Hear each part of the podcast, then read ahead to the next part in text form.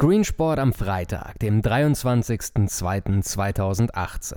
Basketball, no Trinchieri anymore, Judo, Stoneman Douglas High School. Moin. Heute ist also der große Olympia-Eishockey-Showdown mit den beiden Halbfinals, wobei hierzulande weniger Russland gegen Tschechien ab 8.40 Uhr, sondern mehr Kanada gegen Deutschland ab 13.10 Uhr im Fokus steht.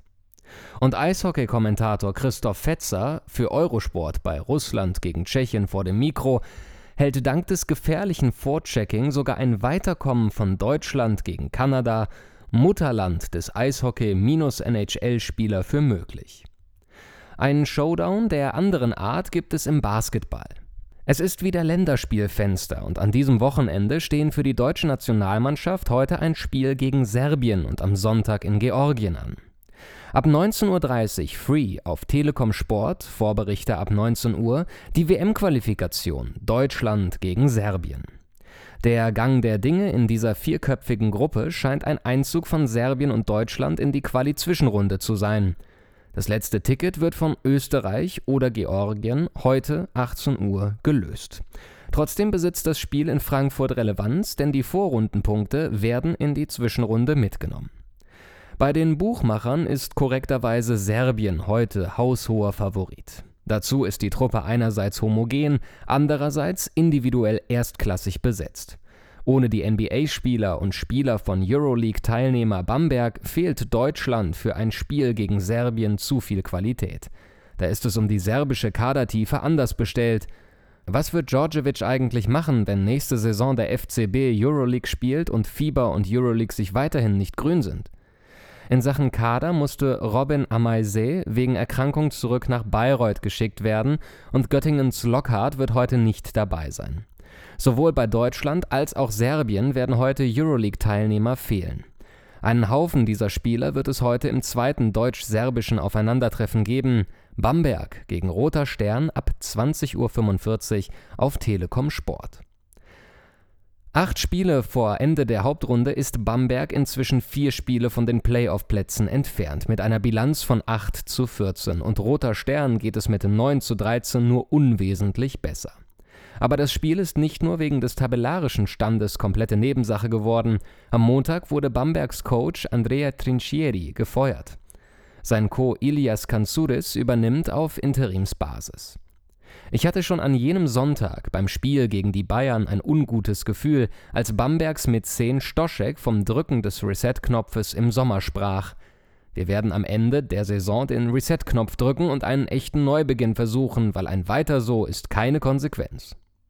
Nun wird bereits jetzt der Reset-Knopf gedrückt und das Ganze geschah am Montag mit einer unangemessen kurzen Mitteilung. Den Link dazu gibt es auf allesaußersport.de.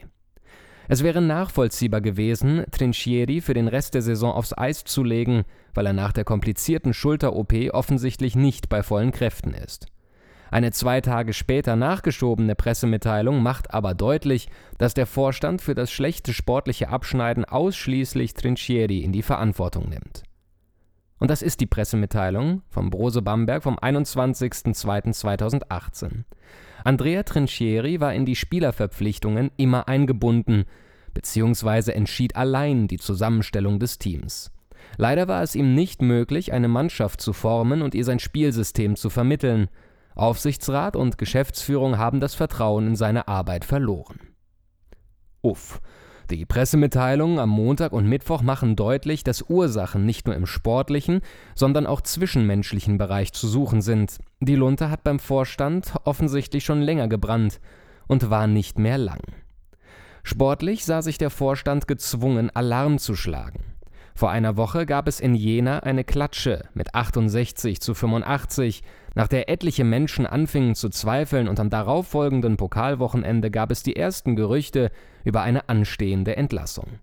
In Sachen Teamchemie sorgte die Nichtnominierung von Trinchieris Wunschspieler Ricky Hickman vor dem Bayern-Spiel für hochgezogene Augenbrauen.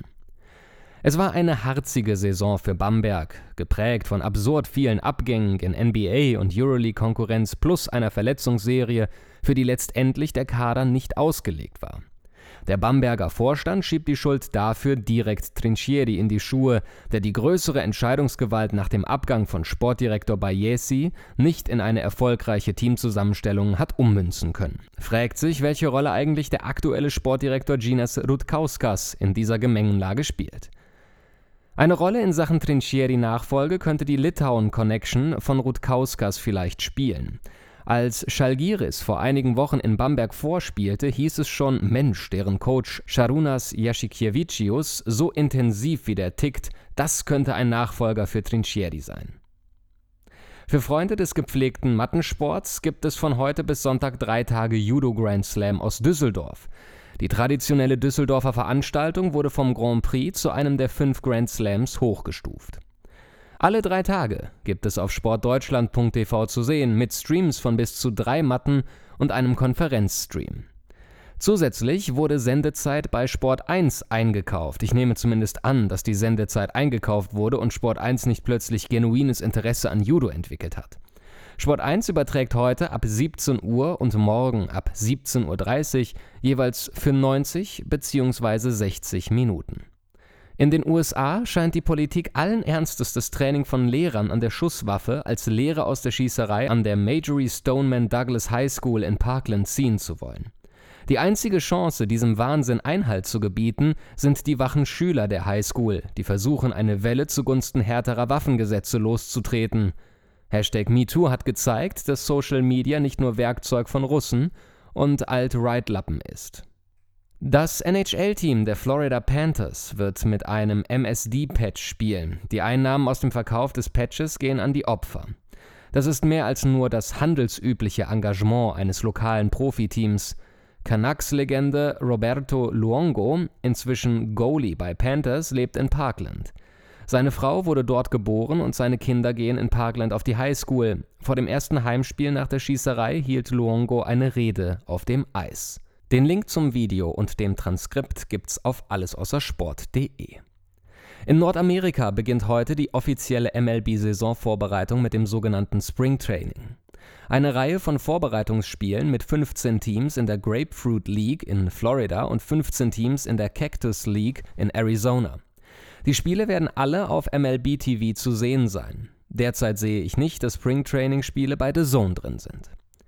Beim heutigen Auftakt des Springtrainings werden alle Teams äh, schwarze Kappen mit den Initialen SD für Stone Douglas tragen. Cubs Batesman Anthony Rizzo, 29 Jahre alt, ging selber auf die MSD High School. Einen Tag nach der Schießerei hielt er auf der Mahnwache in Parkland eine Rede. Auch den Link dazu gibt es auf allesaußersport.de. Sektion Leder, die J-League, startet in ihre neue Saison. Die 26. Saison seit Gründung. Kawasaki Frontale wurde dank besserer Tordifferenz Meister und die Kashima Antlers punktgleich nur Vizemeister. Ventfore Kofu, Albirex Niigata und Omiya Ardija mussten absteigen. Die drei Aufsteiger eint, dass sie Clubnamen wie Pornodarsteller haben: Shonan Belmare, Nagoya Grampus mit Mitch Lengerek und V-Waren Nagasaki mit Sportradio 360 Liebling Ben Halloran.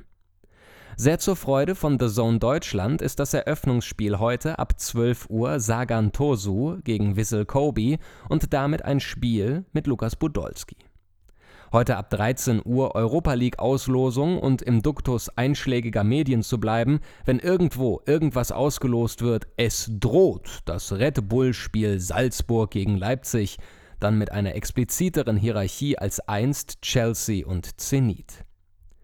In Österreich kehrt die zweite Liga, die sogenannte erste Liga, wieder aus der Winterpause zurück. Die letzte Saison, in der die Liga noch erste Liga heißen wird. Ab Sommer 2018 wird sie zweite Liga heißen und ein neues Logo und Erscheinungsbild bekommen. Statt zehn Mannschaften werden es im Rahmen einer Ligareform 16 Teams werden, wobei nicht jeder überzeugt ist, dass die Erweiterung finanziell gesund für die Clubs ist. Heute gibt es ab 18.30 Uhr auf Sky Sport Austria die Konferenz von drei Spielen. Wattens gegen Kapfenberg musste wegen Unbespielbarkeit abgesagt werden. Vier Mannschaften spielen noch um den Aufstieg mit. Zwischen 35 und 38 Punkten haben Hartberg, Liefering, darf als RB Salzburg Farmteam nicht aufsteigen, Wacker Innsbruck, Wiener Neustadt und Ried. Hartberg und Wacker Innsbruck treffen im Abendspiel ab 20.30 Uhr direkt aufeinander. Das Freitagsspiel der Bundesliga ist Mainz gegen Wolfsburg. Ex-Mainzer Martin Schmidt ging dem ehemaligen Treffen durch seinen Rücktritt aus dem Weg. Es ist daher Spiel 1 für Wolfsburg unter Labadia.